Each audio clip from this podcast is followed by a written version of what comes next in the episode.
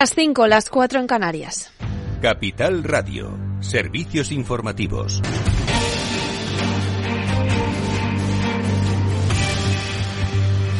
Muy buenas tardes. Eh, Microsoft anuncia que despedirá a 100.000 empleados, algo menos del 5% de su plantilla, y que ya ha empezado a notificar algunos de esos despidos. El presidente ejecutivo de la multinacional ha explicado en un comunicado que la empresa está pasando por cambios significativos. Y la producción industrial de Estados Unidos bajó al 0,7% en diciembre y acumula dos meses de considerables bajadas. Ha informado este miércoles la Reserva Federal en un momento en el que se observa de cerca si están teniendo efecto las subidas de tipos de interés. Y datos de la última de las cuentas del ICEX por el barómetro de clima de negocios. Vamos contigo, Pedro Díaz. Buenas tardes. Casi dos tercios de las empresas no tiene estrategia de sostenibilidad. Es más, prácticamente el 30% de las encuestadas está en una situación desfavorable con respecto a las empresas de sus países de origen en cuestiones de sostenibilidad. Para 2023, el barómetro del ICEX refleja que el 84% de las empresas al menos mantendrá su inversión, si bien solo el 10% de las compañías aumentará su número de trabajadores. Las previsiones de inversión, facturación, exportación y empleo reflejan la incertidumbre del escenario político y económico mundial. Los inversores valoran positivamente las condiciones relativas a las infraestructuras, el tamaño del mercado y el capital humano, aunque ven margen de mejora en la fiscalidad, el marco regulatorio y los costes de producción. Gracias, Pedro. Y el comisario europeo de Economía, Paolo Gentiloni, ha señalado que ve una mayor desventaja competitiva para la industria de la Unión Europea. Eduardo Suárez, más detalles. Así es, buenas tardes. La desventaja en el sector industrial europeo viene dada, según ha indicado el mandatario, por los precios de la energía. Así se postulaba en la cumbre de Davos. Además, ha podido destacar que la escalada de los precios de la energía derivada de la guerra de la agresión de Rusia a Ucrania es lo que supone un verdadero reto. Por último, ha recordado que los Estados miembros deben mantener sus inversiones en gasto público, a diferencia de la gestión llevada a cabo durante la crisis financiera de 2008. Sin embargo, el harto cargo ve una concienciación en la Unión Europea y que, que los Estados del viejo continente tienen objetivos estratégicos en paralelo de cara al futuro. Gracias, Eduardo. Y en política, el PSOE se mantiene como primera fuerza, pero reduce el Partido Popular. Mejor le va a Unidas Podemos, que consigue incrementar sus estimaciones de voto en casi dos puntos. Entre tanto, eh, Vox reduce mínimamente sus expectativas y se queda con el 10% de los sufragios, dos décimas menos números de un CIS que deja a Ciudadanos donde estaba, sin cambios con respecto del último sondeo, con un 2,9% de los apoyos que en todo caso no serían suficientes para lograr representación parlamentaria. Y en plano político, por la polémica del aborto en Castilla y León provocada por la ultraderecha de Vox, la ministra de Hacienda, María Jesús Montero, confirma que habrá garantías de que no se aplicará el protocolo antiaborto anunciado la semana pasada sentido de que no íbamos a permitir que se produjera ningún tipo de retroceso en los avances que las mujeres tienen reconocidas en sus leyes, ni tampoco íbamos a permitir que se, se generara coacción alguna al ejercicio de esas libertades y de esos derechos, en este caso, para que una mujer decida libremente el interrumpir voluntariamente del embarazo y no se nos considere personas menores de edad que no hemos madurado a la hora de acudir a la consulta o que no hemos pensado lo suficiente. Y en Madrid, este miércoles en IFEMA arranca la mayor feria de turismo de Europa. Lady Silva, más detalles. Buenas tardes. Con la visita de los Reyes, la Feria Internacional del Turismo da el pistoletazo de salida a la cuadragésima tercera edición en la que se reúnen profesionales del sector turístico, turoperadores y representantes de más de 130 países. El turismo, a pesar de enfrentarse a un panorama incierto, cerró 2022 con un crecimiento económico positivo, como aseguró José Luis Zoreda en los estudios de Capital Radio. Como usted decía, hemos aportado al crecimiento de la economía española nada menos que un 61% y con una facturación que mm, supera los 150.000 millones de euros, es decir, 159.000 para ser concretos, pues es un excelente año turístico. El 2023 apunta, como dirían eh, los toreros, muy buenas maneras. Esta feria turística prevé igualar los datos de asistencia y exhibición a los de antes de la pandemia y se estima que los ingresos de esta edición serían en torno a los 400 millones de euros en alojamiento, transporte, restauración u ocio. Asimismo, desde la Asociación de Empresarios de Ocio y Espectáculos de la Comunidad de Madrid, espera que el acontecimiento turístico llegue a generar un total de 220.000 salidas nocturnas, dato mayor que el registrado en el ejercicio de 2019 Claves del mercado.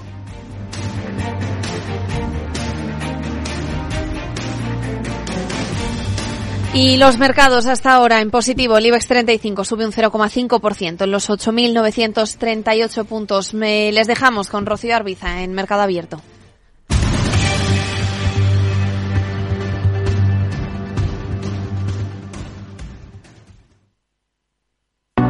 ¿Busca una plataforma de trading potente? Con CMC Markets tendrá herramientas de trading de nivel institucional en sus manos, con más de 115 indicadores técnicos, osciladores, agenda macro, análisis fundamental de Morningstar. Descubra todo lo que necesita nuestra plataforma de manera gratuita. Opere con el mejor. Pruébelo sin compromiso con una cuenta demo. Entre en cmcmarkets.es o llame al 911 140 700. CMC Markets. Más de 30 años siendo su broker online de confianza.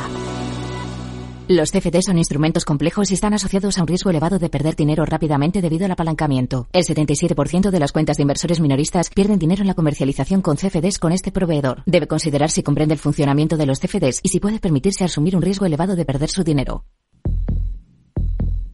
Vida. Riesgo. Cubierto. Es muy simple asegurarse con el Betia. Simple, claro, el Betia.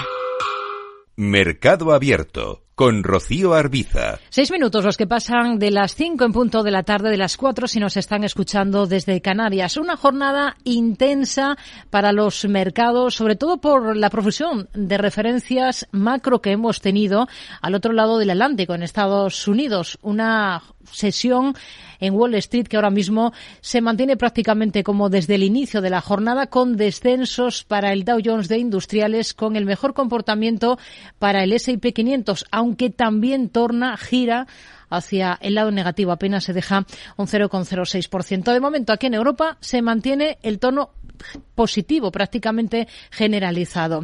Enseguida nos vamos a detener en algunos de los protagonistas del día, en este caso en el mercado americano. Redrive, el renting de usados de ALD Automotive, patrocina este espacio. Entra en aldautomotive.es y descubre todas las ventajas. ¿Qué tiene que ver Disney con David Beckham? El nexo de unión es el multimillonario inversor activista Nelson Peltz empresario que quiere obtener un asiento en la Junta de Accionistas de la compañía de entretenimiento para rescatarla de la crisis financiera por la que atraviesa y al que la Junta de la firma quiere echar de sea como sea de su lado. Resolvemos el puzzle en los próximos minutos con Javier Luengo.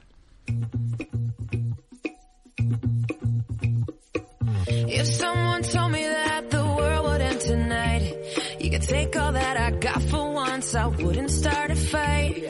have my liquor, take my dinner, take my fun, my birthday cake, my soul, my dog, take everything I love. But oh, one thing I'm never gonna A ver, lo que tiene que ver las empresas de medios, la empresa de medios que le ha ganado la guerra de suscriptores a Netflix y el futbolista a cuya mujer no le gustaba mucho nuestro país es el inversor estadounidense Nelson Peltz, que por un lado es el suegro del hijo de David Beckham y por el otro el azote para el ratón Mickey Mouse. Reinado efímero de quien se le encomendó la tarea de recuperar el lustro que había perdido el ratón animado más conocido de la historia moderna, compañero desde hace algo más de dos años. A Bob Chapek lo entronaron en febrero del 20 apenas un mes antes de que nos encerrásemos en casa por el maldito virus con el que ahora hemos aprendido a convivir, también incluso en China. Chapek llegó a la cabeza pensante de una de las mayores empresas de medios de comunicación de nuestro tiempo casi 40 años después de haber empezado a trabajar allí. Era chico Disney desde el 93 y tras un periodo en la facción de entretenimiento doméstico y parques de atracciones recibió este meteórico ascenso. Ahora el que vuelve, el que volvió hace unos meses fue Bob Iger. Sus años al frente de la compañía se le conocen como los del Renacimiento, porque fue él quien planeó grandes operaciones y éxitos de taquilla como La Sirenita, que salió a buscar del mar a su príncipe o La Bella y la Bestia y el resto de clásicos de la época. También fue el que compró la cadena de noticias ABC, la franquicia de los Muppets y potenció los parques atracciones abriendo, entre otros, Euro Disney, el de París, en el 92. Aunque visto todo esto, decir que Iger tampoco tiene una carrera precisamente carente de éxitos a Disney, que conocemos actualmente, el Disney que conocemos actualmente, es obra suya y suya es la visión de ampliar la red de propiedades de toda esta compañía. I'm in love with it, yeah, yeah. I'm in love, yeah. I'll replay this moment for months. Alone in my head, waiting for it to come. I wrote all Y Chapek salió allá por eh, octubre-noviembre eh, diciendo que las cuentas no iban bien. Se lo echó por eso. La realidad es que la política también algo tenía que ver y el nombre propio estaba dentro de las filas del Partido Republicano. Fue Rob DeSantis, el gobernador de Florida y favorito ahora para ser candidato de los conservadores estadounidenses a las próximas carreras presidenciales tras el descalabro del histrionismo de Donald Trump en las legislativas de medio mandato a finales del año pasado. Page 8 tells us that on every board that I have served on, and I've probably served on more boards than anybody that I know. Pero para solventar las cuentas de la compañía está quien escuchábamos, el activista, el inversor multimillonario activista Nelson Peltz. Now, Mr. Park will be the second of only two people that we know of in corporate America Quien hace cosa de unos días en la CNBC decía que lo único que busca dentro de Disney es un lugar en la junta de accionistas. Él tiene una pequeña parte de los títulos. Decía que el sitio lo quiere para mejorar su valor en los mercados que ha estado bajando en los últimos meses. Razón a esto no le falta y los datos están ahí. Los títulos vivieron un 2022 complicado. En el 23 no les va mal, pero llevamos apenas 10 días de negociación. Sobre todo, vivieron malos días por la pandemia después de que los parques temáticos o las salas de cines estuvieran cerradas por aquello de la COVID. Fox took created what was once a pristine balance sheet. Pero en la entrevista de la que hablábamos, Peltz llegó a comparar a Disney con la China comunista. Decía que era un lío, que era un problema y señalando que la adquisición de la mayor parte del estudio 21st Century Fox, por 71.300 millones de dólares en el 19 puso a la compañía en graves problemas financieros. Peltz cree que tiene la experiencia suficiente en la dirección de compañías como para llevar a Walt Disney por el camino mejor y más estable.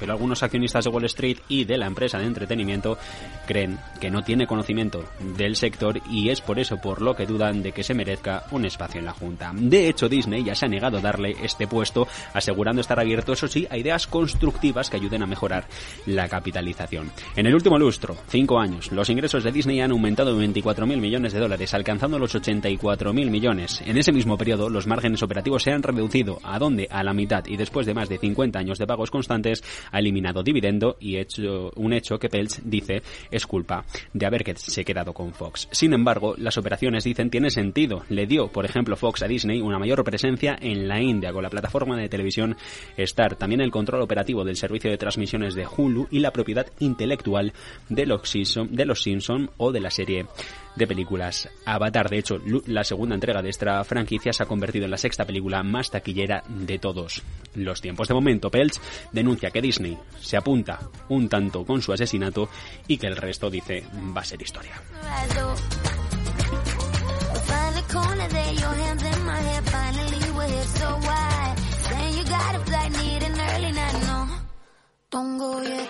Redrive, el renting de usados de ALD Automotive, ha patrocinado este espacio. Entra en aldautomotive.es y descubre todas las ventajas. Mercado Abierto con Rocío Arbiza. Seguimos en Mercado Abierto, hemos mirado a esta compañía, a lo que está ocurriendo ahora mismo en Disney por dentro. ¿Dónde ponemos el foco ahora, Selena Nedbala? Pues hoy ponemos el foco en el sistema de pensiones de España. En concreto, será el segundo país de Europa que más gastará en estas prestaciones en 2050.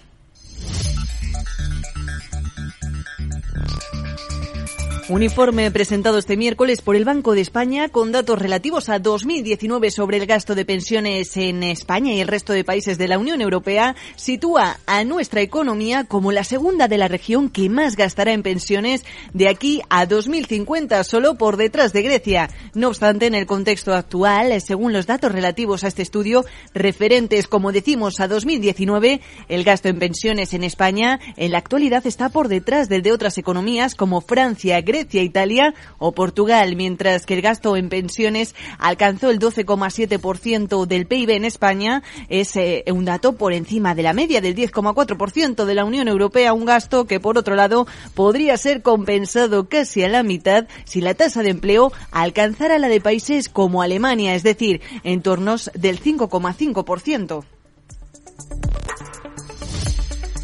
No solo eso, España también ha presentado un envejecimiento menor de la población respecto al resto de la Unión Europea y una menor cobertura en su sistema de pensiones. Existen también factores que ejercerán una presión a la baja en la tasa de cobertura en los próximos años, en particular el retraso de la edad de jubilación y el menor peso de las cortes de trabajadores con respecto a la población mayor de 65 años que tenderán a reducir la tasa de cobertura que podría caer desde el 1,08 en 2019 hasta el 1,02 en 2050.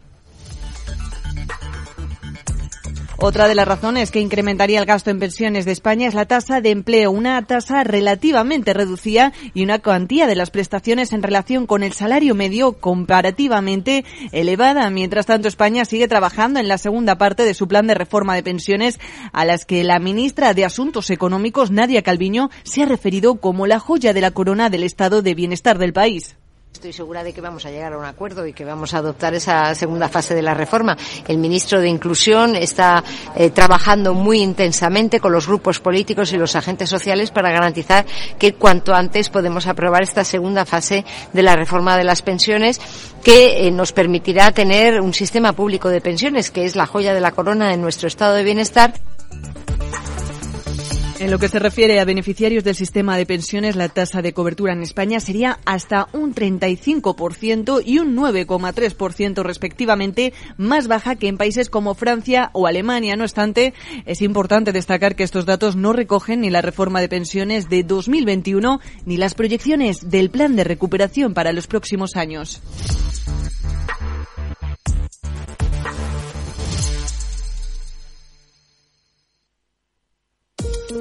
Mientras la ciberseguridad de la información tradicional gira en torno al software y al modo en el que se implementa, la seguridad del IoT incorpora más complejidad. La conectividad ofrece cada vez más escenarios con multitud de dispositivos conectados, donde el más trivial puede llegar a ser peligroso si resulta comprometido. Las soluciones Zero Trust de Zscaler permiten reducir estos riesgos. Descubra más en zscaler.es.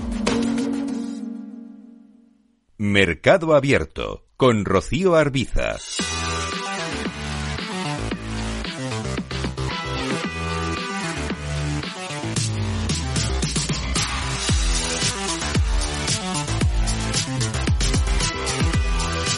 Es momento de echar un vistazo también a lo más destacado de la jornada en el mercado de deuda, en el mercado de renta fija. Lo vamos a analizar con Javier Domínguez, gestor de Auriga Bonos. Javier, ¿qué tal? Muy buenas tardes. Eh, buenas tardes, Rocío. ¿Qué tal? Bueno, a ver, ¿qué, ¿qué, le ha llamado la atención esta jornada? Hoy hemos estado a vueltas con las presiones que parece que existen para que el Banco Central Europeo frene sus subidas de tipos, las haga más eh, suaves. Eh, yo no sé qué es lo que tiene recogido el mercado de deuda en este aspecto, porque hemos escuchado declaraciones hoy del gobernador del Banco de Francia señalar que todavía es muy pronto para especular con lo que pueda hacer el Banco Central Europeo en la reunión de marzo. Bueno, pues lo cierto es que eh, hoy, como es todo este lo que llevamos del mes de enero, el mercado es soberano. Independientemente de los mensajes que no que no paran de lanzar los bancos centrales, de los datos tan importantes de la inflación, que no parece, independientemente de que haya tocado o no techo, pero no ceja y ahí son unos niveles altísimos. Hoy hemos visto eh, el IPC en la zona euro que ha sido elevado, sobre todo eh, un 9,2 es muchísima inflación. El IPC en Alemania un 9,6, en fin, y sobre todo la subyacente también en la zona euro un 5,2. Es decir, son em, eh, inflaciones muy elevadas que sin embargo el mercado, ya digo que es soberano y ha decidido que es momento de poder ir entrando. Hasta el punto de que efectivamente hoy el bono alemán eh, está ha, rebasado a la baja el, el, el 2%, de hecho ha habido un mínimo de un 1,96 y ahora mismo está ahí está en el 1,99,2%. Eh, por ciento. Hay que recordar que cerró el año pasado, es decir, hace 18 días, cerró en el 2,56 de rentabilidad. Estamos hablando de 56 puntos básicos, Hmm. que es eh, muchísimo de, de rebaja. Asimismo, el bono español está en el 2,93, es decir, que el dinero ha decidido que mm, le da igual la inflación o los mensajes que reciben, le apetece mucho entrar aquí. Yo creo que las razones fundamentales de esta entrada es porque como ya el año pasado se cerró y por tanto las malas rentabilidades obtenidas en el mundo de la renta fija ya están olvidadas porque se, eh, se cerraron el día 31. Aquí recordemos que las rentabilidades se van marcando del 1 de enero al 31 de diciembre. Entonces lo que ya está pasado, pasado está. Y por tanto estamos en un nuevo ejercicio y entonces yo creo que los inversores eh, no, no quieren eh, renunciar a esta posibilidad. Eh, dicho eso, pues eh, yo estoy de acuerdo con el gobernador del Banco de Francia y mantengo que vamos a seguir viendo subidas de rentabilidades, pero ya digo que el, el, el mercado es soberano. Asimismo, hoy también hemos visto una, un sorprendente Banco de Japón que mm, Sí. si Asterio Bellis decía que los romanos están locos, yo digo que los japoneses están locos, porque yo creo que han demostrado precisamente las medidas tomadas por los bancos centrales tan expansivas nos han llevado a unas inflaciones elevadísimas y a unos desajustes ahora que los estamos pagando todos y sin embargo el Banco de Japón ha decidido que no ceja y que por tanto a pesar de que la inflación la última de Tokio era el 4%, pues el Banco de Japón ha decidido que quiere seguir invirtiendo en bonos. Hay que recordar que tiene una deuda, eh, el ratio deuda PIB de los japoneses es de 262% y que más del 50% de lo emitido por el banco, por el gobierno japonés en deuda lo tiene el propio Banco de Japón. Y a pesar de eso, mantiene que va a seguir, el, eh, que no va a dejar que rebasen los bonos a 10 años el 0,50 y, en fin, que hacen que han hecho caso omiso a todas las señales y todas las expectativas que había y se mantienen en sus treces. Por eso digo que nos deja a todos pasmados, porque no son decisiones, además, de forma uni- eh, eh, unida por parte de los nueve consejeros. En fin, sorpresas. Hmm. Por tanto, esto es lo que está gobernando la fecha. Sigue, sigue entrando dinero en la renta fija. Hmm. Hemos estado muy pendientes, por supuesto, a, ese comportamiento del mercado de deuda japonés, al comportamiento de los bonos soberanos aquí en Europa, sobre todo, que nos ha, subrayado. Hoy, por cierto, Alemania ha colocado deuda a 30 años, a cotas del 1,97 y al 2,05%. Eh, si echamos un vistazo, recabamos eh, todos los titulares que hemos eh, ido recogiendo últimamente cuando las distintas firmas de análisis están presentando perspectivas para este año. Hay algo que prácticamente se repite y es prudencia en renta variable y deuda de calidad en renta fija. La gran oportunidad ahora mismo estaría en letras españolas. Eh, no sé cómo ve las cosas para, para invertir en deuda soberana de otros países, por cuáles otros se decantarían ustedes. Bueno, eh, vamos a ver. Las letras es muy interesante en la medida en que, no sé si tan. Bueno, España e Italia son súper atractivas, eh, pero sobre todo son atractivas porque están dando una magnífica rentabilidad y además en la duración, o sea, el plazo al que se invierte no incorpora ningún tipo de riesgos. Eh, no olvidemos que un, un activo a un año eh, no tiene casi riesgo, sin embargo un activo a 30 años sí que tiene mucho riesgo porque no sabemos qué va a pasar exactamente a lo largo de todo este tiempo. De manera que ahora mismo es un buen momento para entrar en las letras, son muy atractivas desde el punto de vista de rentabilidad y, mm, evidentemente eh, hay que contemplar eso y desde luego no te compromete a nada. Hay que recordar además que son de mil euros, quiere decir que en cualquier momento pues estar. Entonces ahora mismo pues con las letras del tesoro nos podríamos encontrar que tenemos pues niveles de cercanos al, al 3% en 280 a- en, en inversiones a un año, que es muy atractivo. Eh, lo mismo con Italia, que lo tendríamos además casi en el 3%. De manera que eh, muy atractivas y luego resto de bonos, yo diría que, eh, que hay que ir buscando los bonos corporativos, porque dan un mayor premium, es verdad que son menos líquidos, pero te dan, suelen pagar ahora mismo un poco más que los gobiernos. Es verdad que eh, sacrificas la liquidez, pero sin embargo encuentras mejores nombres o por lo menos rating más atractivos. Porque no olvidemos que teniendo en cuenta, insisto, todos estos mensajes de los bancos centrales, va a haber, a lo largo de este año, va a haber tensiones sí o sí en las deudas y cuanto en las deudas de los gobiernos, eh, digamos que hay que estar, por supuesto, pero también hay que mirar mucho a los eh, bonos corporativos. Hmm. Sigue muy activo el Santander, hoy con una emisión en libras esterlinas de deuda senior preferente a siete años. Lo estamos viendo mucho, ¿no? Esa diversificación por divisas en la deuda de compañías españolas que están muy activas, emitiendo sobre todo en estas primeras semanas de- del ejercicio, ¿no? Sí, eh, bueno, pa- pa- eh, si un emisor emite en una divisa diferente a, la- a su divisa de bandera, es por, do- por dos razones fundamentales. O bien porque tiene una actividad comercial en esa divisa, es decir, en el caso concreto de Santander, pues evidentemente tiene una gran actividad en el Reino Unido, lo cual significa que tiene que, tiene que tener necesidad de tener libras en su cartera y no salir al mercado constantemente a comprarlas, sino tenerlas y tener sus depósitos en, en las libras para poder hacer, eh, hacer dar servicio a sus clientes eh, del Reino Unido. Esa es una de las razones fundamentales.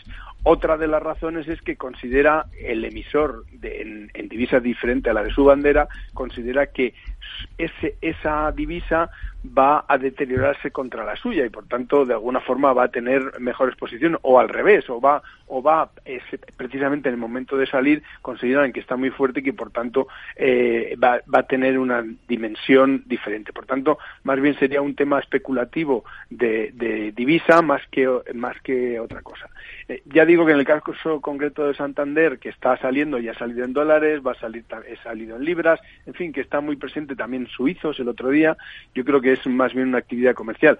Es verdad que la Caixa ayer salió con uno en dólares, que yo creo que tampoco tiene tanta actividad en dólares, por tanto considera a lo mejor que es que el euro dólar está en un punto atractivo para emitir. En fin, eh, son estas cosas y yo creo que nos viene muy bien tener estas diversidades. Y además sabemos que Iberdrola tantea al mercado con la emisión de un bono verde híbrido con carácter perpetuo, con un precio indicativo inicial del 5 o 75%, utilizando la misma estructura que el bono híbrido lanzado en noviembre de 2021.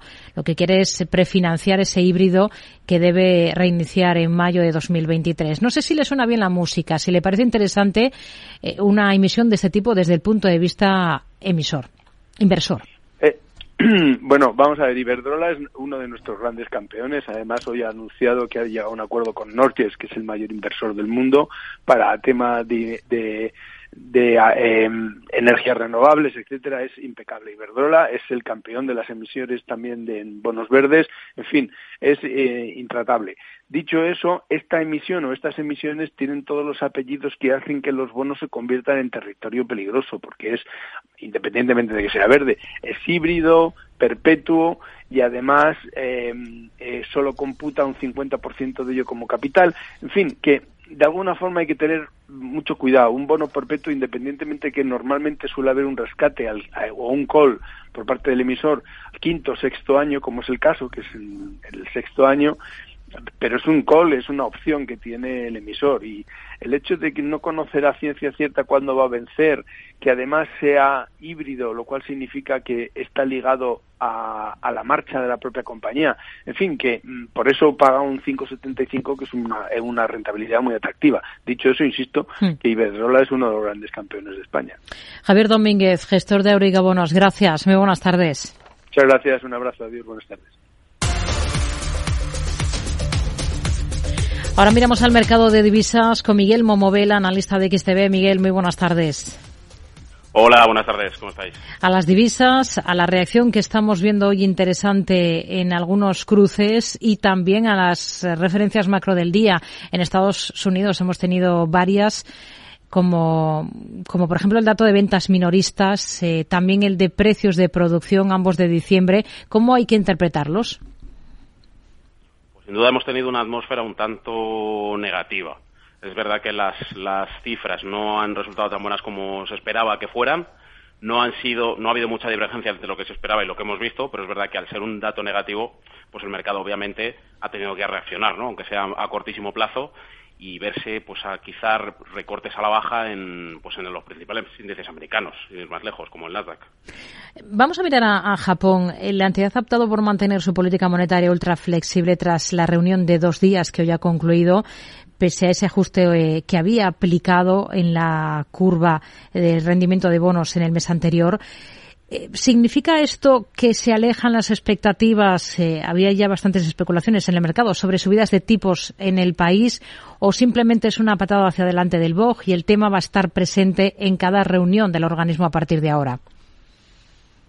Probablemente se trate más de lo segundo que de lo primero. Eh, ya hemos visto que la política monetaria de Japón pues no ha mostrado grandes cambios, no ha habido sobresaltos, es decir, no, no nos hemos encontrado con escenarios fuera de lo, de lo estimado en prácticamente ningún caso o en casi ningún caso, por no decirlo de manera absoluta. y al final parece que un poco incluso se va a esperar a, ese cambio, ¿no? En, eh, digamos, en el equipo de gobierno ya de cara a abril para, para poder abordarse cambios a futuro. En todo caso, ese aumento de las expectativas de inflación en Japón respalda la opinión de que ese control de la curva de rendimiento se va a abandonar una vez que asuma el cargo un nuevo gobernador, que va a ocurrir en el mes de abril. No sé si ustedes también están en esa línea, en ese pensamiento. Sí, sí, sin duda, sin duda. es, al final es una, una opción que, que lo que vemos es que eh, lo que hace es rolar un poquito el problema hacia adelante para que el siguiente, digamos, equipo o figura de, de gobierno pues sea la encargada de mm, quizá escribir una página más en firme de ese libro y que sobre todo se pueda ver qué, dirección va a tomar la política monetaria, pero que se pueda ver de verdad hmm. y sobre todo que tenga impacto en el corto y medio plazo, que es lo que se necesita. Hoy está recortando el yen frente al dólar. Tenemos el cruce dólar-yen en cotas de 128,46 unidades. Hemos visto reacción, por tanto. ¿Qué niveles vigilaría en ese cruce del dólar con el yen? Hay que decir que el último punto máximo, máximo local que veíamos estaba por encima del 131.600, pero es verdad que precisamente en este cruce tanto el dólar como el yen están experimentando eh, caídas frente a otras divisas, con lo cual eh, podríamos ver movimientos en ambas direcciones. La dirección alcista sería esa y la dirección bajista nos llevaría a la frontera de 127-200, probablemente. Hmm. Hemos escuchado hoy declaraciones del gobernador del Banco de Francia, François Villeroy, Em, en Davos declaraciones que em, han movido, han tenido su incidencia en el euro, porque ha dicho que es demasiado pronto para especular sobre la decisión de tipos de interés del BCE en marzo y ha apelado al último mensaje de su jefa, Christine Lagarde. Permítanme recordarles las palabras de la presidenta Lagarde en su última conferencia de prensa en el mes de diciembre. Deberíamos esperar subir las tasas a un ritmo de 50 puntos básicos por un periodo de tiempo. Bueno, esas palabras siguen válidas a día de hoy. ¿Ustedes qué es lo que esperan de, ese próximo encuentro del Banco Central de Europeo o del encuentro donde está poniéndose todo el foco, todas las miradas, que sería no el de febrero, sino el de marzo? ¿Y qué esperan del euro a corto plazo? Eh, bueno, aquí tenemos varias perspectivas, pero sobre todo jugamos con una principalmente que es que las cartas ya están echadas para lo que pueda pasar en febrero. En marzo, con la idea con la que se está empezando sobre todo a mm, juguetear ¿no? Por, en varias casas de análisis es con la idea de que quizá la subida de tipos empiece a ser menos agresiva, agresiva desde el punto de vista de un Banco Central Europeo pues que ha mantenido los tipos estáticos durante muchísimo tiempo. Es decir, podríamos ver una digamos una ralentización de la subida en marzo o, por el contrario, seguir con la política de subidas, eh, pues tal y como lo estamos viendo ahora, de 50 puntos básicos y ver en lo que deriva. Pero suavizarla creemos que puede ser una, una opción que puede, puede mostrar más resultados, sobre todo eh, para el inversor, ¿no? para el que está pendiente de los mercados, porque ahí es donde se suele reflejar, casi en primera instancia. Hmm. ¿Y con qué escenario trabajan ustedes para la libra? Hoy el país, em, hemos visto datos en, Reino Unido, la inflación interanual se sitúa en diciembre en el 10,5% frente al 10,7% de noviembre, dos décimas menos. Eh, sin duda, para la libra esterlina, que quizá con el dato de hoy puede que se haya tomado un pequeño respiro, eh, aún así, si abrimos un poquito más la ventana, si quitamos el foco y nos vamos a lo que ha pasado en el último año, hmm. pues precisamente ha sido el mejor año para, para la libra y para el índice londinense, incluso, también mencionando alguna pata más de la economía de, de Reino Unido, pues ahora es cuando se puede empezar a ver que vamos a empezar a caer desde máximos e incluso podríamos ver el reflejo real de lo que está pasando con la inflación y bueno con los datos macroeconómicos en general en, Reino Unido. ¿no? Hmm. Vamos a echarle un vistazo también al petróleo. ¿Cuáles son las expectativas con las que ustedes trabajan para el oro negro? Hoy, por ejemplo, tenemos ahora la mesa datos de la Agencia Internacional de la Energía que ha hecho sus cálculos y ha asegurado que la demanda mundial de petróleo va a alcanzar este año un nuevo récord de 101,7 millones de barriles diarios, impulsada, dice, por la recuperación de China y de la aviación eh, comercial. De los precios no sé qué esperan ustedes realmente, bueno, son dos puntos muy importantes eh, para, pues, sobre todo, reactivar el precio del barril de crudo, que ahora mismo, pues, en ambos casos, tanto en el Brent como en el WTI, pues, está ya por encima de los 80 dólares. Sin embargo, eh, en XTB nos tememos que van a hacer falta otros factores, como ver qué sucede con la crisis energética, sobre todo en Europa, o ver hasta qué punto esa, esa tirantez entre la oferta y la demanda se suaviza para ver si efectivamente volvemos a ver precios incluso por encima de los 100 dólares, que pues, es algo que no vemos desde hace tiempo, e incluso si se va a consolidar ese crecimiento o vamos a tener otro año volátil como 2022. Miguel Momovela, analista de XTB, gracias. Muy buenas tardes.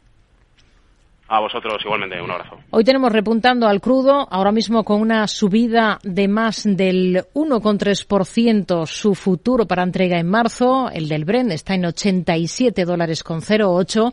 Si echamos un vistazo en el mercado de divisas, encontramos al euro recuperando terreno frente al dólar en cotas de 1,0817 unidades, según las pantallas de XTB. Selena.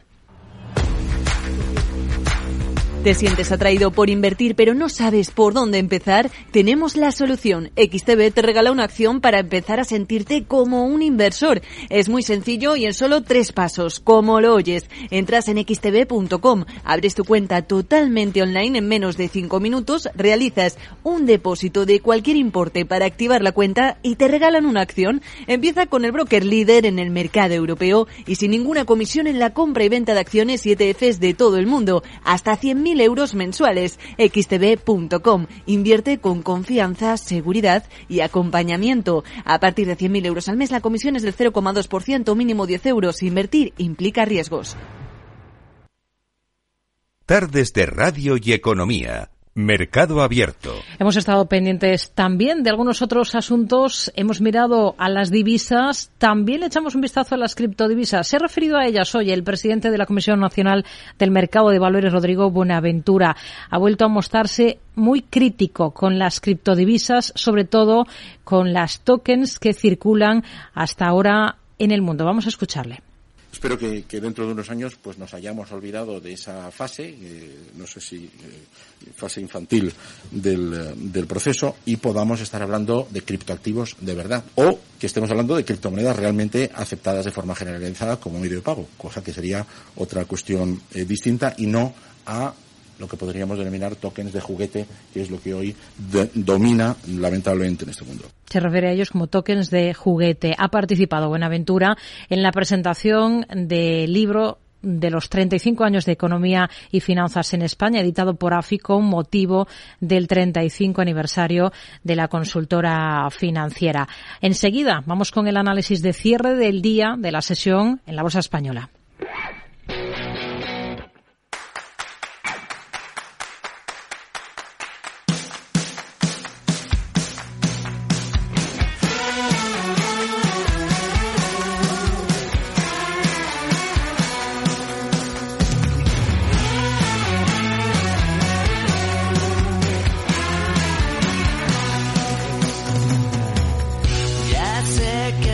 Carlos Ladero, analista de GPM. Hola Carlos, ¿qué tal? Muy buenas tardes.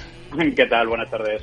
Bueno, hemos visto una jornada en positivo en las plazas europeas, eh, también en el caso del selectivo español. La excepción ha sido en Londres, que es la que ha caminado con más dudas durante eh, toda esta jornada de miércoles.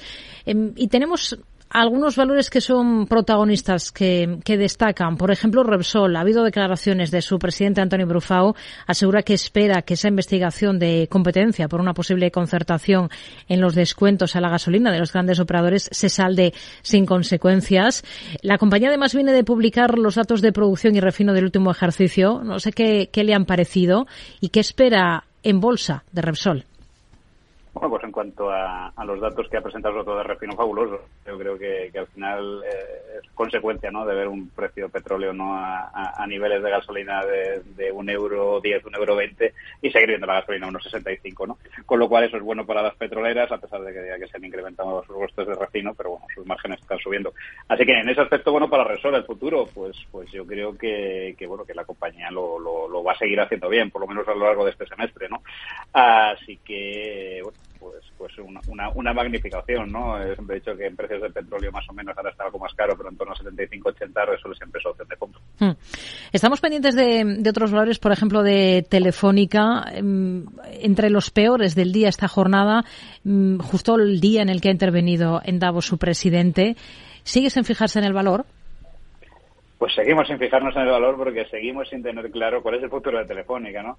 Sí que hemos visto y teníamos claro, ¿no? Cuál era el presente, ¿no? Que al final era reducir esa deuda y tratar de optimizar los activos y, centrarse en dos, tres nichos de mercado, pero de momento no, no estamos viendo, ¿no? Esos resultados y seguimos viendo más eh, impacto por, por desinversiones, ¿no? Hemos visto hace poco también la, último, el último paquete de, de venta de, de- de su parte de, de red, eh, de red terrestre y, bueno, pues, como digo, todavía le queda payete, ¿no? El, el demostrar todo lo que nos lleva contando hace un año, ¿no? Es decir, se cumple el plan de negocio, pero no por la parte de desinversión, sino por la parte vida.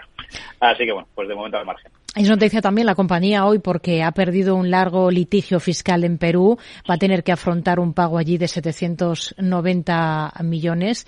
Eh, la Teleco eh, dice que tiene provisionado ese impacto, pero va a recurrir al CIADI y confía allí en obtener una resolución eh, favorable. Veremos qué ocurre con este tema en Telefónica. Entre tanto, también hemos tenido hoy en el punto de mira, por ejemplo, a Prosegur y a Prosegur Cash por los dividendos que van a abonar en, en breve. ¿Le convencen estos dos valores? Bueno, eh, me convence quizá más Cash porque es más tecnológico, ¿no? Pero seguro al final es casi casi una utility, ¿no? Eh, y sí, nos convence los dos, ¿no? Yo creo que, sobre todo Prosegur Cash, ¿no? Que tiene, tiene bastantes proyectos no relacionados con muchísimas empresas y con muchísimos sistemas de pago y, sobre todo con custodias, ¿no? De activos digitales que puede tener mucho sentido a futuro.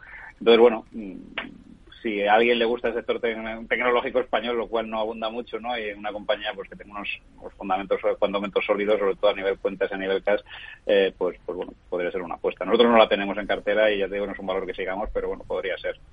Santander, sabemos que es la marca española más valiosa del mundo y la marca bancaria más valiosa de Europa, según eh, el informe Brand Finance Global. ¿En bolsa vale mucho más el Santander? ¿Qué potencial le ven ustedes? Bueno, pues yo creo que ahora lo que valen mucho son los bancos, ¿no? Eh, y valen, vamos, mucho, valen mucho los bancos. Yo ya sabéis que no, no soy partidario de tener bancos nunca en cartera, ni para bien ni para mal, por lo cual seguiré defendiendo mi posición, eh, más que nada porque no lo sé, no, no los acabo de entender, sobre todo los balances. Pero sí que es cierto, ¿no? En un escenario de tipos altos, eh, que ahora se va a mantener en el tiempo, obviamente, no vamos a ver grandes subidas, pero yo sí que mantengo que, estos tipos se van a, se van a ver durante mucho tiempo. Una subida bastante eh, pronunciada de, hipotecas, créditos, pues bueno, pues, pues ahora es un momento dulce, ¿no? El, el problema vendrá cuando haya que contrarrestarlo, ¿no? Con, con los impagados. Pero de momento yo creo que, que los resultados del banco van a ser muy buenos en estos dos, tres, tres trimestres, eh, a futuro también. Y también es cierto, ¿no? Que los- no, no lo está haciendo mal fuera de, España, ¿no? Cosa que antiguamente parece que le lastraba bastante al banco. Así que bueno, si tuviera que elegir un banco en España, pues quizá entre Banco Inter Santander. Hmm. Hemos hablado de Iberdrola porque sondea el mercado con la emisión de un bono verde híbrido de carácter perpetuo. ¿Tendría ahora mismo en cartera a la eléctrica? Tendría en cartera eléctrica y probablemente en función del tipo, pues pues quizá quizá los bonos, ¿no? Todavía creo es un pelín pronto, ¿no? Pero este tipo de deuda que al final viene a amortizar otra deuda, pues que quizá tenían las compañías a más corto plazo, pues oye, puede dar alegrías, ¿no? Eh, yo creo que todavía nos queda un, añito, ¿no? Para, para ver tipos más altos, pero estamos viendo letras del Tesoro a, por encima del 2,80, ¿no? Pues no sé tipo de este bono, porque la verdad es que no, no, no lo tengo aquí delante, pero si fuera aceptable, ¿por qué no? ¿Y se fía de la reacción que estamos viendo en, en IAG? Me fío de la relación de IAG, me, fío, vamos, nosotros ya sabéis que hemos ido siempre y hemos apostado IAG en torno a 1.30 y por debajo, eh, y en estos entornos siempre hemos sido vendedores de IAG, y de momento seguimos manteniendo esa posición. Es cierto que es muy optimista el gobierno, ¿no?, y las previsiones para, para lo que es el turismo en este año 2023, y que probablemente la compañía lo, lo, lo, empieza a hacer muy bien, ¿no? Yo creo que ya ha pasado ese famoso desierto, ¿no?, de pandemia y, de, y de provisiones. Pero bueno, yo creo que todavía sería prudente, ¿no? Eh, ya es la segunda o tercera vez, ¿no?, que, que, que ataca el 2 y lo sobrepasa y la tercera vez que cae otra vez a 1.30, ¿no? Así que hay que tener cuidado, pero yo creo que, en ese rango no sería ahora comprador, pero si tuviera IAGs probablemente sería un, un buy and hold por lo menos hasta por encima de 2 euros. Carlos Ladero, analista de GPM, gracias. Muy buenas tardes. Gracias a vosotros. Hemos visto que ha terminado la sesión la bolsa española, el IBEX 35, con una subida del 0,48% en 8.933 puntos. Y hemos visto entre los valores más destacados dentro del selectivo, por ejemplo, en el lado negativo a Merlin Properties y a Colonial. Se han dejado más de un 3 y un 2% respectivamente. Entre las alzas, valores ligados al sector turístico, sobre todo Melia, que ha rebotado más de un 4,6%, o IAG, con subidas del 3,40%. Les recuerdo que tendremos consultorio de bolsa, va a ser a partir de las 6 de la tarde, va a ser con Gerardo Ortega responsable de gerardoortega.es y colaborador de CMC Markets, para enviarnos dudas pueden escribirnos a oyentes arroba capitalradio.es, también pueden ir dejando notas de audio a través de WhatsApp en el 687 050 600, 687 050 600 o llamarnos al 91 283 3333. Desde hace más de 75 años nos preocupamos por todo lo que tiene valor en tu vida. Ahora, en Caser Asesores Financieros, también cuidamos de tus intereses. Te ofrecemos un asesoramiento diferencial e independiente para que alcances tus objetivos de inversión. Caser Asesores Financieros, seguros de tu inversión. Contacta con nosotros en info arroba caserasesoresfinancieros.es o en el 91 762 3442.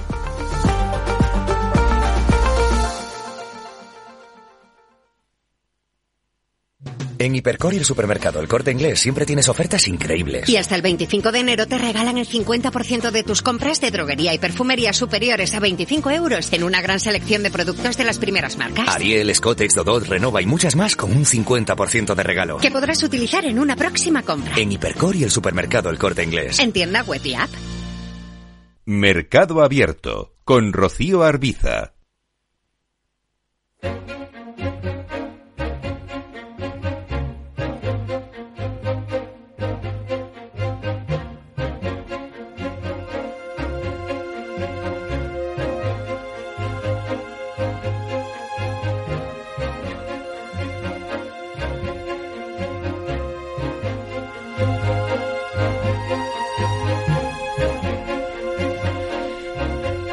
Hablamos de educación financiera en mercado abierto. Letras a un año al 3% y máximo histórico en las letras a nueve meses en el 2,8%.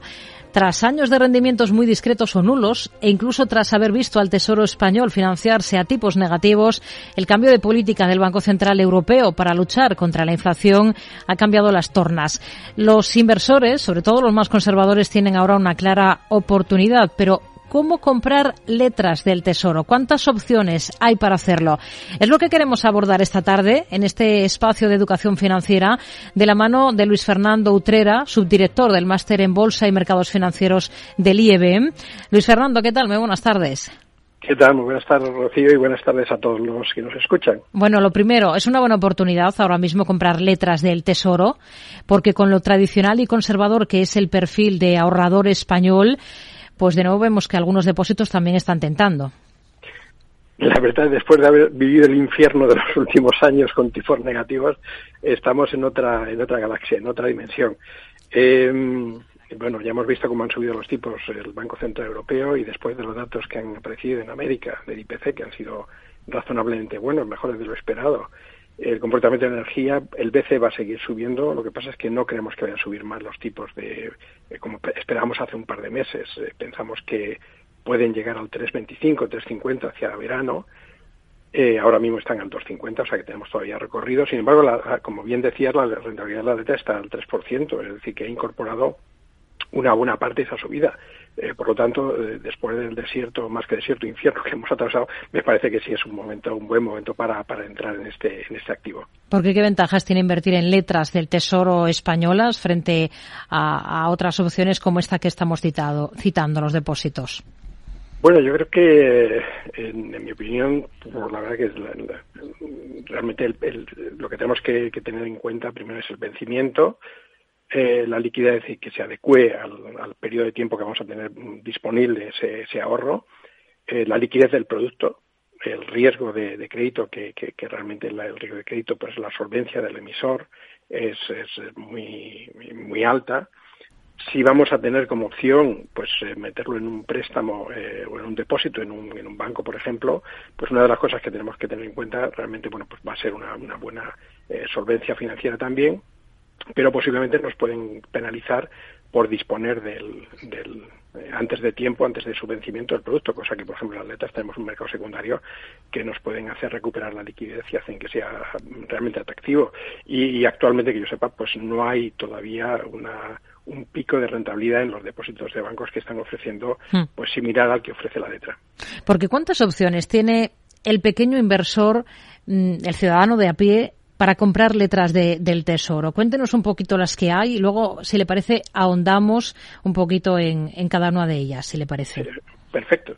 Pues mira, la primera posibilidad, eh, por supuesto, la más fácil es acudir a tu intermediario financiero normal, a tu banco, a, que sea gestor del tesoro, eh, abrimos una cuenta de valores y operamos con ello, pero bueno, lo más novedoso posiblemente lo más, lo más barato para el pequeño eh, inversor es, bueno, pues acudir a una oficina de Banco de España. Tenemos el inconveniente de que no hay, no hay oficinas de Banco de España en todos los pueblos de España. eh, entonces, bueno, pues eh, habría que acudir a una oficina de Banco de España. tendríamos que abrir una cuenta que llaman cuenta directa. Sobre esa cuenta directa vamos a hacer toda la operativa. Para abrirla sencillamente llevamos el DNI y damos las cuentas, eh, los datos de la cuenta abono, el dinero que, que- que vamos a invertir y, y el importe que, que se puede abonar a través del importe este se puede abonar a través de transferencia, es decir, no hay ningún no hace falta llevar necesariamente el- un cheque bancario y nada de esto. Eh, tanto la apertura como el mantenimiento de la cuenta en Banco de España son gratuitos, es decir, que el coste es bastante y luego te van a cobrar una pequeña importe, un 1,5 por mil, con un máximo de 200 eh, euros por las transferencias que se hagan, pero exactamente igual que, que sucede con cualquier banco que te pagan, que te cobran por la transferencia, es decir, muy muy barato. Y la otra posibilidad es a través del Tesoro directamente. Habría que entrar en la web del Tesoro, tesoro www.tesoro.es, y a la opción de eh, servicio de compra-venta de valores y allí seguir un poco las indicaciones. Para esto, pues necesitamos un certificado digital de los que emite la, la Fábrica Nacional de Moneda del Timbre o DNI electrónico. En este caso, pues eh, yo preferiría el certificado digital porque, bueno, lo descargas en el ordenador y ya lo tienes ahí para siempre, puedes hacer toda la operativa con el certificado. El DNI electrónico, pues muy interesante, pero necesitas un lector digital y normalmente los particulares no tenemos un lector digital Mm. eh, como una, como una, no sé, una, una tienda, pues en, en nuestra casa, ¿no? Y es complicado hacer esto último, comprar directamente en la web del Tesoro para, bueno, no pagar comisión a ningún banco, eh, no, no hacerlo a través de un intermediario financiero, como nos decía al principio, que era la primera opción. Es intuitivo. Pues eh, vamos a ver, yo, yo, vamos a ver, la mayor dificultad es conseguir el certificado de digital, ¿de acuerdo? Ese es, eh, quizá es el, el proceso, tienes que solicitarlo, tienes que ir, eh, bueno, pues eh, normalmente con el- los problemas que hay de citas eh, para, para conseguirlo, pues tienes que aportar documentación, etcétera, etcétera. Eh, pero bueno, yo, yo realmente yo lo tengo, por ejemplo, yo tardé una semana en conseguirlo, es decir, y si yo podía hacerlo, seguramente todo el mundo puede hacerlo. Otra cosa es renovarlo. Muchas veces que luego Eh, siempre hay algún veces, problema. Efectivamente, pero pero para mí es mucho más cómodo tenerlo descargado en el ordenador y ya puedes hacerlo porque te va a servir para, para muchas operaciones con, con, con las administraciones públicas, ¿no? Mm. Eh, bueno, pues eh, el, el proceso que la administración pública requiere para todo esto. Realmente es más simple el tener una cuenta en Banco de España. Lo que sucede es que, claro, ¿dónde está el Banco de España? En- ¿De acuerdo? Entonces, en el Tesoro hacerlo por Internet, pues con un poquito de paciencia se puede hacer sin ningún problema. Eh, todas las operaciones que hagas a través de, de el Tesoro por Internet, al final van a volcar sobre, se van a pedir sobre Banco de España, es decir, ese, ese mecanismo ya es, eh, está automatizado. Hmm. Quizás es un momento para detallar un poco la diferencia entre el mercado primario y el mercado secundario de deuda, ¿no? Bien, pues mira, el mercado prim- primario es sencillamente el mercado de, de emisión. El mecanismo que utiliza el Tesoro en España, que es eh, la subasta pública. Entonces hay un calendario de subastas públicas y cada uno sabe exactamente cuándo tiene que hacerlo y hay unos, unos pues, eh, eh, unos horarios para y unas fechas concretas para poder acudir con las peticiones. Eh, una vez que se ha emitido esa letra, eh, comienza el mercado secundario. ¿Cuánto dura el mercado primario? Pues muy poco tiempo. Eh, desde que se anuncia la subasta hasta que se acude y se resuelve y se publica el, resultado. Normalmente es, es un día aproximadamente lo que dura ese proceso. ¿Cuánto dura el mercado secundario? Pues hasta que mm, vence la, las- la letra o, el bono. Si la letra da seis meses, pues el mercado secundario de esa letra duraría seis meses. Hmm. Claro, eh, si nos decantamos por comprar eh, esas letras del Tesoro en el mercado secundario porque están cotizando, eh, una vez que han sido emitidas, eh, porque se negocian, aquí ya entran en juego otros factores, ¿no? Que tiene que tener claro em, el, el inversor. Aquí hay que hacerlo a través de una entidad gestora, sí o sí, entiendo, ¿no? Pues me temo que sí. Efectivamente, hay que, en este caso hay que tener cuidado porque si hemos eh, comprado las letras en la subasta a través de la cuenta de Banco España o, a través de la cuenta del Tesoro, pues eh, Banco España no permite a sus clientes operar en mercado secundario. En este caso lo que tendríamos que hacer sencillamente es hacer, eh, bueno, si queremos desprendernos de del título antes de que expiren, pues tenemos que traspasarlas a un intermediario financiero con el que tenemos que tener una cuenta de valores y una vez que las tenemos ahí en esa cuenta, pues ya podemos venderlos en mercado secundario en cuanto que queramos. De aquí entra en juego eso de que hay que saber o recordar muchas veces de que la renta fija no es fija. Pues sí, lo de la renta fija es, yo creo que es una derivación, ¿no? De, de, de, de los bonos con cupón fijo, ¿no? Pues es lo del cupón fijo, pues eh, nos hemos quedado con lo de la renta fija. Eh, la renta fija cambia de, precio. ¿eh? Y en el caso de las letras son unos títulos un poco especiales, porque son emitidos al descuento, es decir, no se emiten como los bonos. ¿Qué quiere decir que son emitidos al descuento?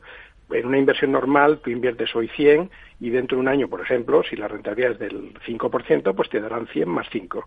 Y el formato de emisión al descuento es que en lugar de pagarte los intereses al vencimiento, te los pagan al inicio de la operación. ¿Y cómo te los pagan? Pues que sencillamente si tú vas a comprar, por ejemplo, un nominal de mil, mil euros, pues esos intereses que tendría que partir dentro de un año descontados en valor actual, te los restan de la inversión y el efectivo que tienes que desembolsar para comprar esos mil eh, euros nominales, pues es inferior. Y ese sería el precio, hmm. el precio de la letra eh, lo multiplicaríamos por el nominal y nos daría el efectivo. Hmm. Habla de mil euros porque es el mínimo que hay para invertir, para poder invertir en letras, ¿no? Efectivamente, y en este caso hay, hay digamos que una particularidad, porque el formato de, de, subastas que tiene el, Tesoro Español eh, considera que existen dos tramos.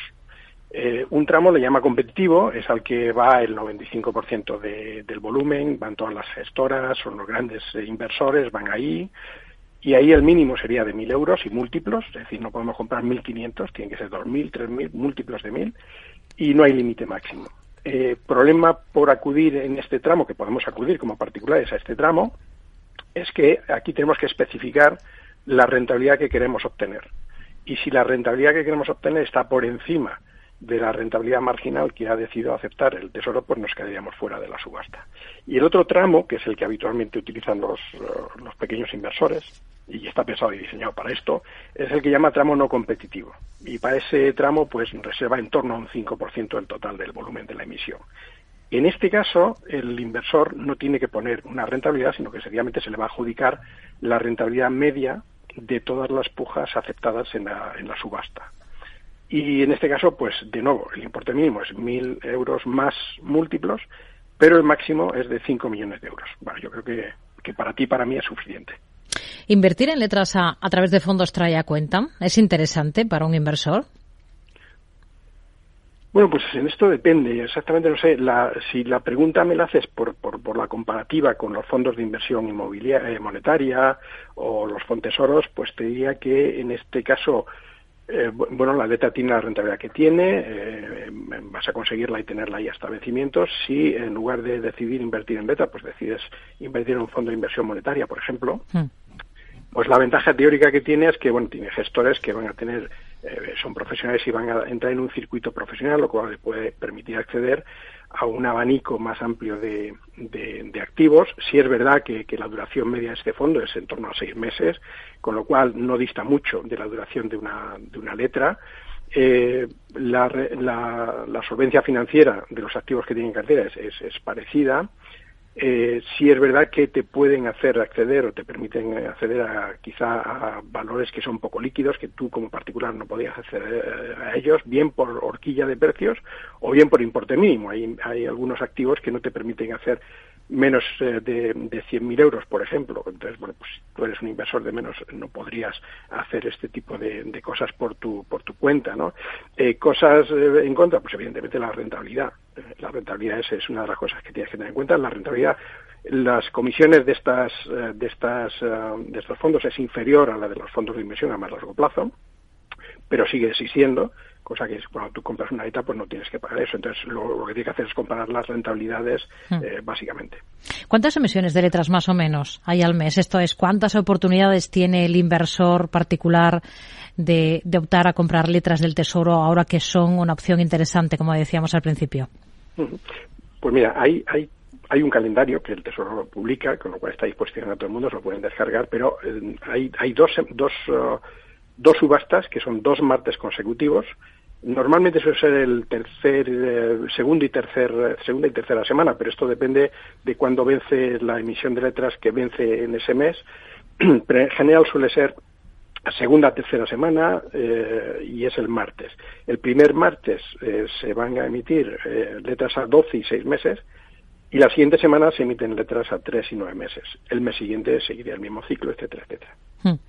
Tema fiscal, que siempre hay que tenerlo en cuenta.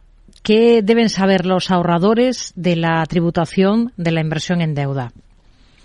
pues pues un tema muy importante muy importante.